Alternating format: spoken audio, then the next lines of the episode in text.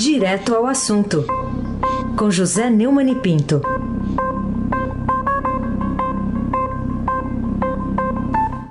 Oi, Neumani, bom dia. Bom dia.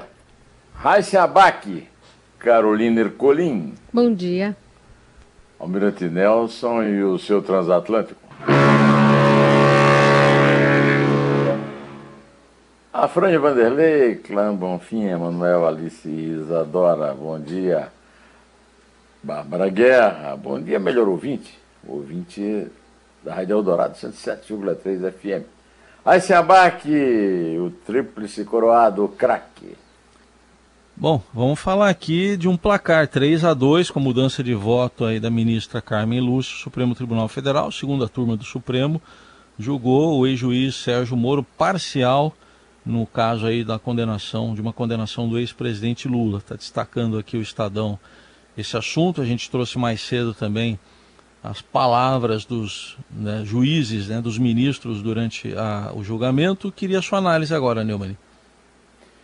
Oh, primeiro, houve uma surpresa ao entregar o seu pedido de vista e possibilitar a convocação da reunião pelo o que aparecia ser parecia ser seu ídolo, seu líder, um dos seus introdutores, o ministro indicado pelo Bolsonaro, o Cássio Nunes Marques, votou contra a, a parcialidade do ex-juiz, do ex-ministro da Justiça, Sérgio Moro.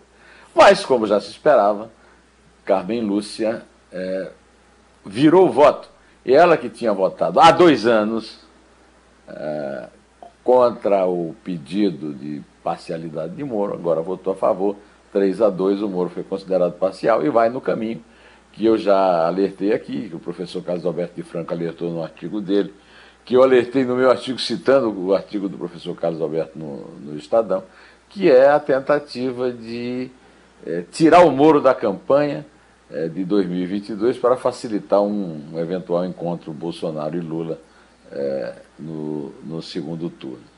Chama muito a minha atenção a amnésia generalizada é, de alguns ministros. Primeiro do, do Faquin, que manteve o seu relatório, fez um discurso imenso e inútil no fim é, sobre o seu voto vencido, mas que foi o causador disso tudo ao transferir as ações do Lula de Curitiba para Brasília, considerando o juiz, ex-juiz Sérgio Moro da 13ª Vale e o seu atual ocupante, o ONA, é, incompetentes para julgá-lo. Né? Afinal de contas, nada, absolutamente nada, e para isso serviu o longo e cansativo voto do Faquin no fim. É, nada aconteceu, nada. Ao contrário do que disse a Carmen Lúcia, é mentira da Carmen Lúcia.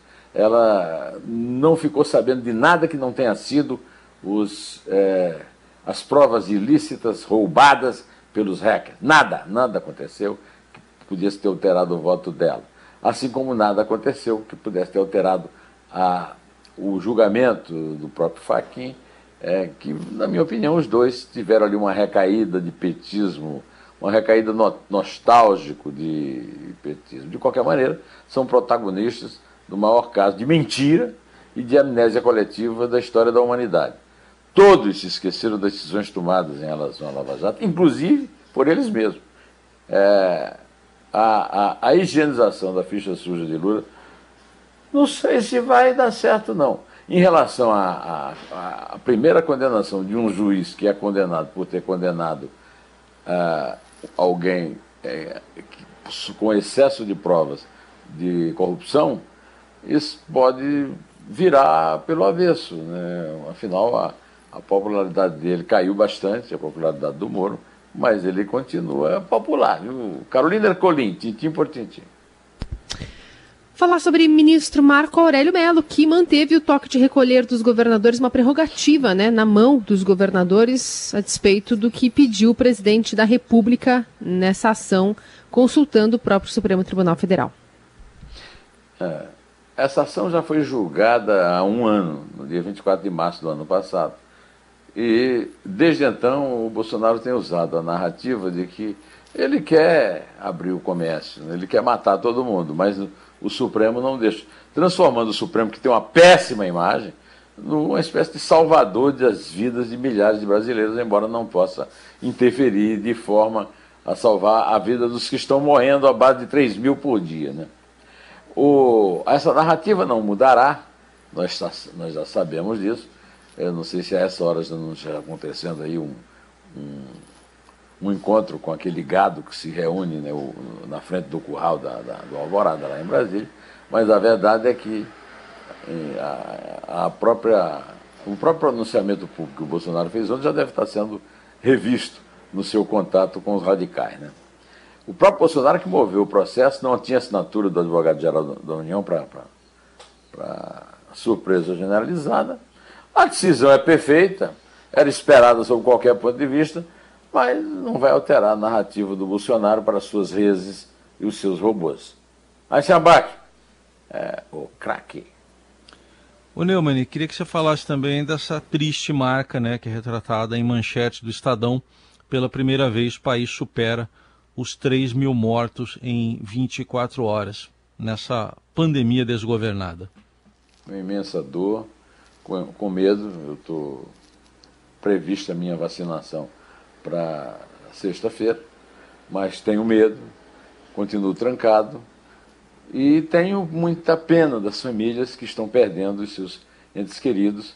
3.158 famílias perderam entes queridos pela Covid-19 na terça-feira, 23, ou seja, ontem. A média semanal de vítimas, que elimina distorções entre dias úteis e fim de semana, bateu um recorde pelo 25º dia consecutivo e ficou em 2.349. É, pela primeira vez o país superou a marca de 3 mil mortes e é o primeiro lugar. Não adianta o Bolsonaro fazer discurso, distorcer estatística, é o primeiro lugar. É, já é mais. É, já é mais, muito mais do que é, registrado nos Estados Unidos, que continuam sendo o país com maior número de casos. O Brasil continua ali perseguindo, bem perto. Diante desse quadro, a declaração do chanceler Ernesto Araújo de que é terrivelmente injusto o Brasil eh, ser visto como uma ameaça global é mais uma prova da insanidade mental dele, do chefe dele de todo esse desgoverno que nos desgoverna. Carolina Ercolim, tintim por tintim.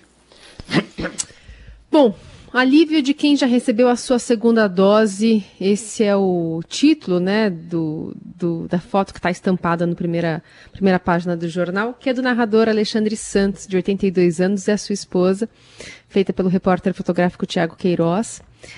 É, qual que foi a sensação provocada por esse registro de tanta felicidade em meio à imensa dor coletiva, né, não só dele, mas também de outros personagens hoje trazidos pelo Estadão?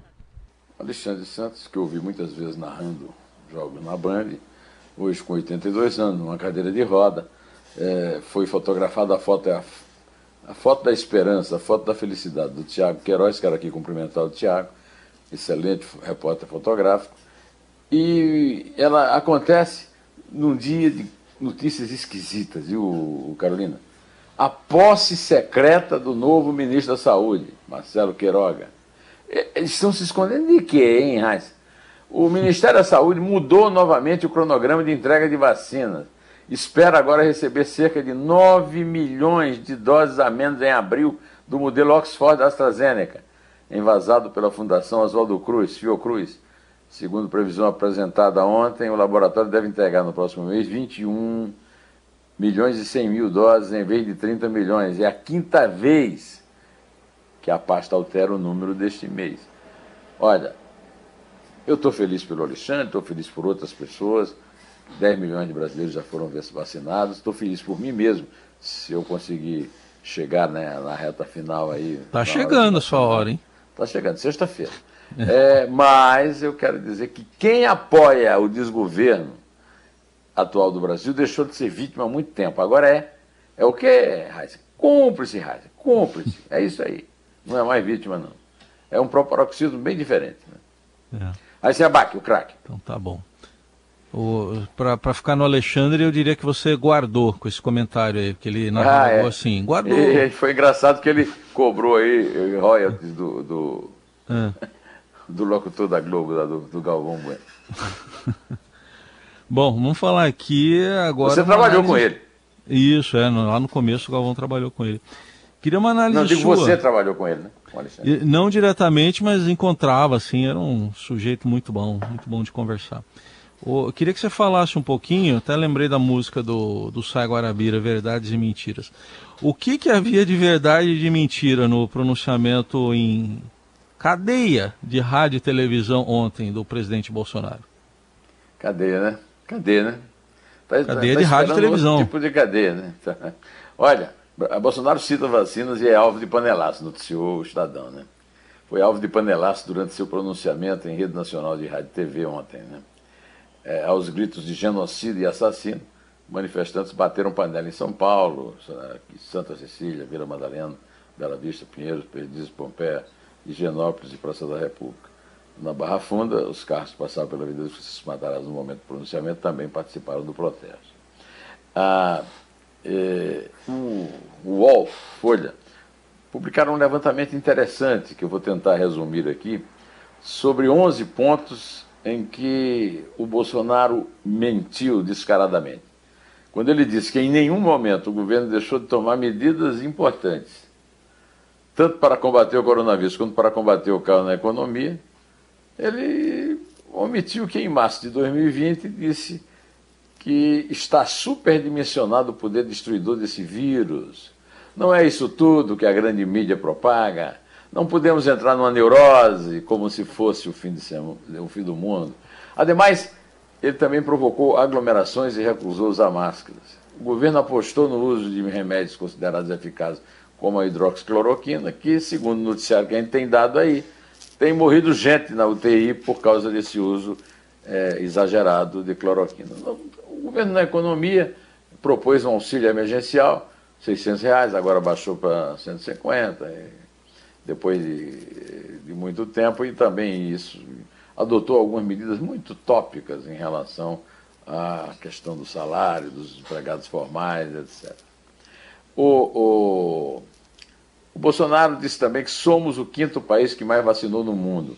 Temos de 14, 14 milhões de vacinados e mais de 32, mil, 32 milhões de doses de vacina distribuídas para outros estados da federação. Né?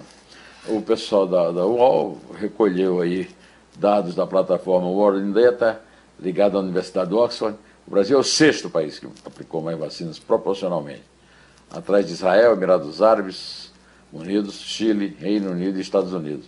Em número total, fica em quarto, atrás dos Estados Unidos, China e Reino Unido, mas isso não conta porque número total é, não conta, tem que ser proporcional. Né? É, segundo os veículos de imprensa, que substituem o Ministério da Saúde na informação. Na verdade, as, as pessoas eh, vacinadas foram 12 milhões e 800 mil, pelo menos uma dose, né? O próprio ministro da Saúde, apresenta, o Ministério da Saúde apresenta um dado diferente do, do da, da, aritmética bastante flexível do doutor eh, Jair, do capitão Jair Bolsonaro, artilheiro, né? É, segundo é, o Ministério, 11 milhões e 400, 400 mil pessoas receberam ao menos uma dose de imunizante e 30 milhões de vacinas foram distribuídas pelo país. Desses 30, quase todas são da Coronavac. Mais uma vez, a AstraZeneca está falhando. E a Coronavac não está sendo paga em dia. É, a vacina, a, a, vacina do governador João Dória. O Bolsonaro disse também que em julho de 2020 assinou um acordo com a Universidade de Oxford para a produção da Fiocruz. É, isso é verdade, realmente fechou o acordo mas os especialistas e os bestinhas, que nem nós, achamos que a opção por uma vacina só foi contra as nossas vidas. Em setembro de 2020, assinamos outro acordo com o consórcio COVAX Facility. Na verdade, o Brasil recebeu, é, o Brasil entrou no, no, nesse, nesse convênio, podia ter comprado muito mais vacina, comprou 42 milhões e recebeu um milhão. Um milhão. Outra, outros 1 milhão e 900 mil doses devem desembarcar até o fim do mês de março. Devem desembarcar. E mais 9 milhões e 100 mil vai chegar até maio. Né? Em dezembro, segundo Bolsonaro, liberamos mais 20 milhões. Ele vem falando isso. Eu dou aí, 20 milhões, vou comprar vacina. O que possibilitou a aquisição da Coronavac não era vacina chinesa? Não, não só vou comprar vacina ah, depois agora, o negócio de vacina chinesa, a vacina do Dória, É, logo, agora, ele está dizendo, logo seremos autossuficientes na, ele que eu estou dizendo, o Bolsonaro, na imunização. Tem nada a ver, viu? Não somos autossuficientes. A Fiocruz até agora não produziu uma dose de vacina. Não é verdade que a Fiocruz tenha condições de fabricar vacina, pelo menos por enquanto. Ah, e, e tem ocorrido atrasos constantes no cronograma de entrega de vacinas produzidas no Brasil. Ontem, por exemplo, a Fiocruz informou que entregará ao Ministério de 11 a 12 milhões de doses a menos do que estava previsto para o imunizante, do imunizante em abril. Né?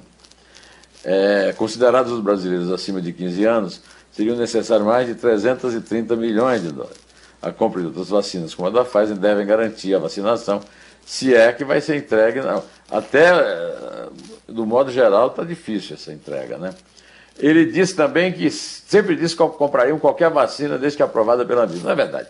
É mentiroso, mais uma vez. Ele disse que não, não ia.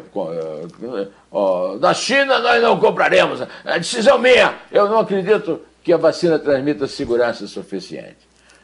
Ele disse também que intercedeu pessoalmente com a Pfizer para a compra de mais doses. É, é verdade, mas há ressalvas. Né? Ele, ele exige que a Pfizer assine, exigia pelo menos que a Pfizer assinasse um, um compromisso de é, indenizar os eventuais efeitos paralelos. E eu não sei se existe algum efeito paralelo, mas não fui informado de nenhum. Muito em breve retornaremos à nossa vida normal. Isso é discurso de eleição. Infelizmente, não é verdade. O Bolsonaro é um mentiroso, quanto mais. Somos incansáveis na luta contra o coronavírus. Essa é a missão e vamos cumprir. Na verdade, o Bolsonaro é, é um, um, capitão a serviço do novo coronel vírus. Né? É, no domingo passado, no pior momento da pandemia, sua Excelência comemorou o aniversário com centenas de apoiadores aglomerados em frente ao palácio. Ele, inclusive, tirou a máscara para discursar. O que não é necessário, viu? É... Carolina Ercolim, tintim por tintim. Dá para ouvir, né? Dá para ouvir com a máscara. Dá, dá para ouvir com a máscara e dá para ser ouvido com a máscara. É. Tem, dá para enxergar nada... também se não usar no lugar errado, né, a máscara. Ah, pois não? é, ainda tem essa ainda. Bom, Neumann, eu queria que você falasse um pouquinho dessa notícia de que no Chile, o brasileiro que chegar por lá vai ter que ficar isolado e vai ter que pagar por esse isolamento. O que, que o cidadão brasileiro comum fez de errado para merecer esse tratamento de um país vizinho e amigo nosso? É, fizemos errado, sim. Fomos nós que elegemos aí, né, Dias Bolsonaro, presidente. Foi ele que está, e é ele que está liderando o desgoverno, é, que está ameaçando o Chile, que está tendo um bom desempenho, está vacinando mais do que nós e não tem os números trágicos que nós temos. Né? É, agora é o seguinte: o brasileiro vai, faz um teste PCR, se o teste for negativo, será liberado para fazer uma quarentena obrigatória de 10 dias no destino final. Se o resultado for positivo, a quarentena deverá ser realizada no mesmo hotel em que estiver. É, o Chile registra o processo a liderança do processo de vacinação na América do Sul e faz muito bem em cobrar essas é, medidas de quem chega do Brasil. Não é discriminação, não. Ao contrário do Gilmar Mendes. Gilmar Mendes, além de tudo, é um discriminador. Né? Disse que a lei vale aqui no Piauí, numa, numa é, referência absolutamente mal educada ao ministro Cássio Nunes Marques, que é piauiense. Ah, aliás, é um covarde o, o Cassiano. Tinha que ter respondido a ele como o Joaquim Barbosa respondeu, né? falando dos, dos, dos jagunços dele no Mato Grosso. Ou como, de forma mais educada, mas também firme, o Barroso respondeu. O, o Cássio Nunes é, se acovardou. Bom, mas a Covid no Brasil é uma ameaça global, é uma evidência da debilidade mental do chanceler, do presidente e do Brasil, que ainda dos brasileiros que ainda apoiam, que não conseguem afastá-los da torre de comando, apesar de se dizerem pais da, pátria, é, defensores da democracia e outras mentiras é, nada caridosas. Bom, é, eu já passei muito aqui o meu tempo, eu peço que a Carolina, por favor, conte. É três. É dois. É um. Um té.